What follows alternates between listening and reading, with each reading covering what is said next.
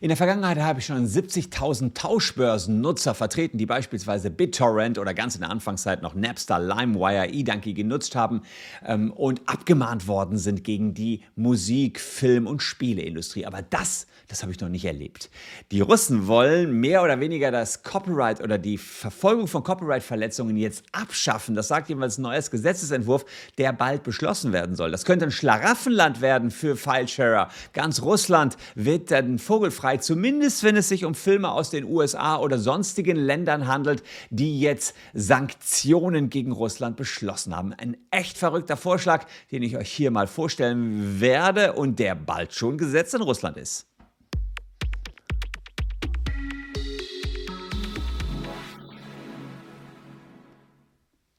Hallo, ich bin Christian Solmecke, Rechtsanwalt und Partner der Kölner Medienrechtskanzlei Wildeborger und Solmecke. Und wenn ihr Bock habt, abonniert einfach diesen Kanal.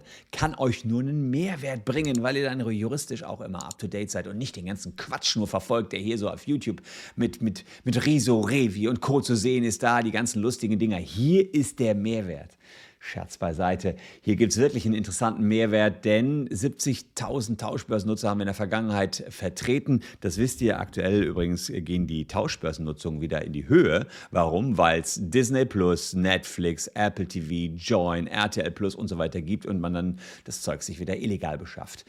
Dafür gibt es Fallschirmabmahnungen. Wir haben in einigen Dingen schon das Patent dagegen. Wir haben Ideen, wie man euch da am besten wieder rausboxt, ist ja klar.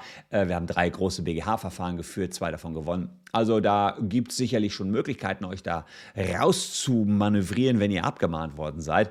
Und wenn der Verstoß auf russischem Boden stattgefunden hat, dann gibt es jetzt bald eine richtig coole Nummer für euch, würde ich mal sagen. Denn die Russen planen mehr oder weniger, dass ihr die erste Staffel von Breaking Bad schauen könnt, eine Runde Call of Duty äh, spielen könnt, die dystopische Zukunft von Cyberpunk 2077 erkunden könnt und am nächsten Tag die Steuererklärung in Microsoft Excel vorbereiten arbeiten, ohne dafür was zu zahlen. Denn Russland hm, sagt, wenn wir Microsoft, Activision oder Netflix äh, betrachten, dann sind das alles Companies, die Sanktionen gegen uns verhängt haben oder die stammen aus Ländern, die russischsprachige ähm, Kooperationen eben nicht mehr aufrechterhalten oder eben konkrete Sanktionen verhängt, äh, verhängt haben, naja, dann kann man mm, sagen, mit deren Copyright kann man auch machen, was man will. Und das ist jetzt sozusagen der Gegenschlag der Russen. Die wollen ein Gesetz ähm, ausführen zur äh, Sicherheit ähm,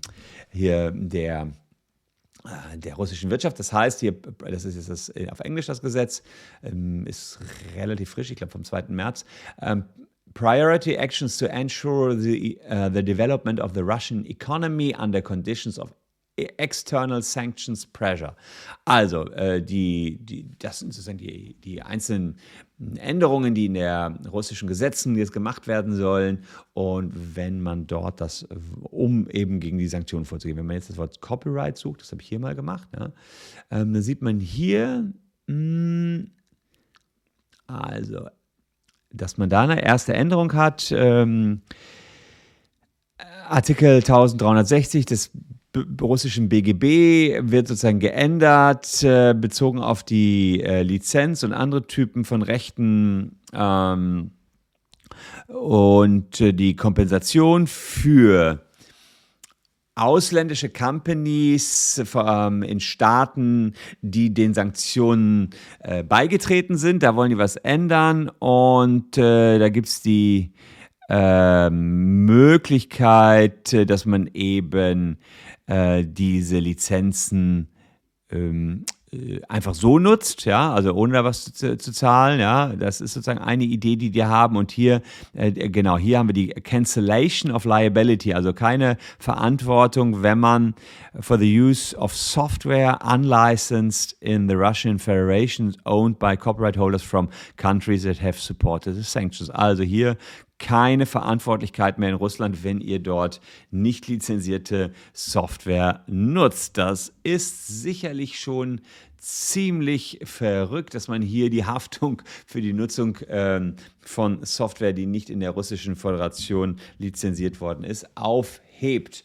Hm, naja, da muss man sagen, also wer jetzt sozusagen raubkopierte Software nutzt, kann die jetzt künftig offenbar verwenden, ohne dass man dort juristische Konsequenzen in äh, Betracht ziehen müsste. Aber was würde das Ganze für Deutschland bedeuten? Naja, das Gesetz ähm, ist bereits in Kraft, äh, aber bei uns würde ähm, jegliche Form von Piraterie, also Vervielfältigung, Verbreitung und so weiter, abgemahnt werden. Habe ich euch ja gesagt. Ich, wie gesagt, haben wir sehr viel Erfahrung. Sind wir eine der größten Kanzleien in Deutschland, die hier die Tauschbörsennutzer vertreten. Aber wenn jetzt das Euro, ach so, genau, das kommt jetzt, wenn das russische Urheberrechtsgesetz so wie, wenn das deutsche, ach sorry, so gelockert würde wie das russische, das russische ist schon so gelockert worden, war mir jetzt auch nicht so klar, äh, dann äh, wären die File-Sharing-Abmahnungen jetzt erstmal hinfällig, jedenfalls dann, wenn es auf äh, ja, Filme aus den USA oder eben entsprechend Software aus den USA ginge, die dort entwickelt worden ist. Ähm, dann könnte man also beliebig jetzt hier was tauschen, es würde enorme Verluste bedeuten. Es droht den Anbietern natürlich jetzt auch.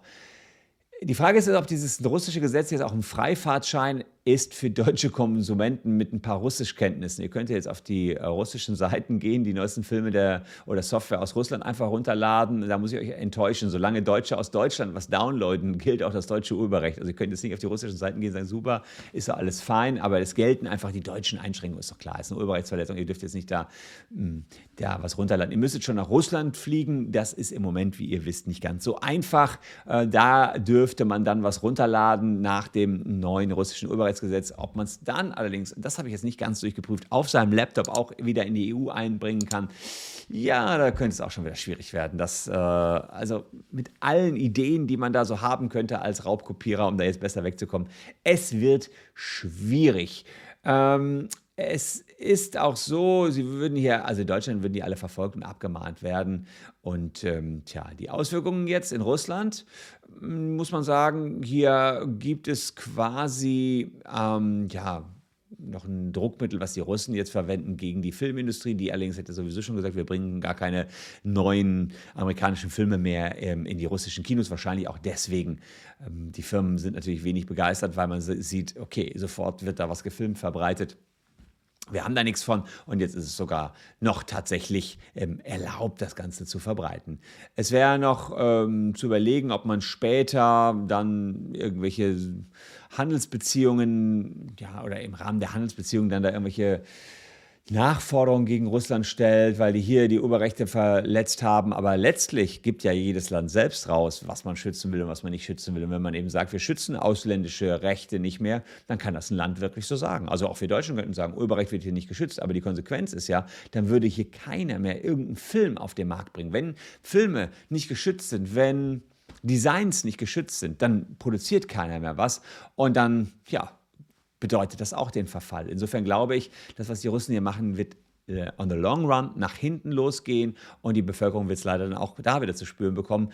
Es wird einfach keinen Film mehr geben, der auf Russisch produziert wird und in Russland irgendwie veröffentlicht wird, wenn man das da frei tauschen kann. Ja, also zumindest wird es keine russischen Tonspuren mehr geben. Ja. Ansonsten, wenn die Englisch können, holen die sich es vielleicht irgendwo anders her. Ähm, aber ist schon krass, womit man jetzt da wieder reagiert hat.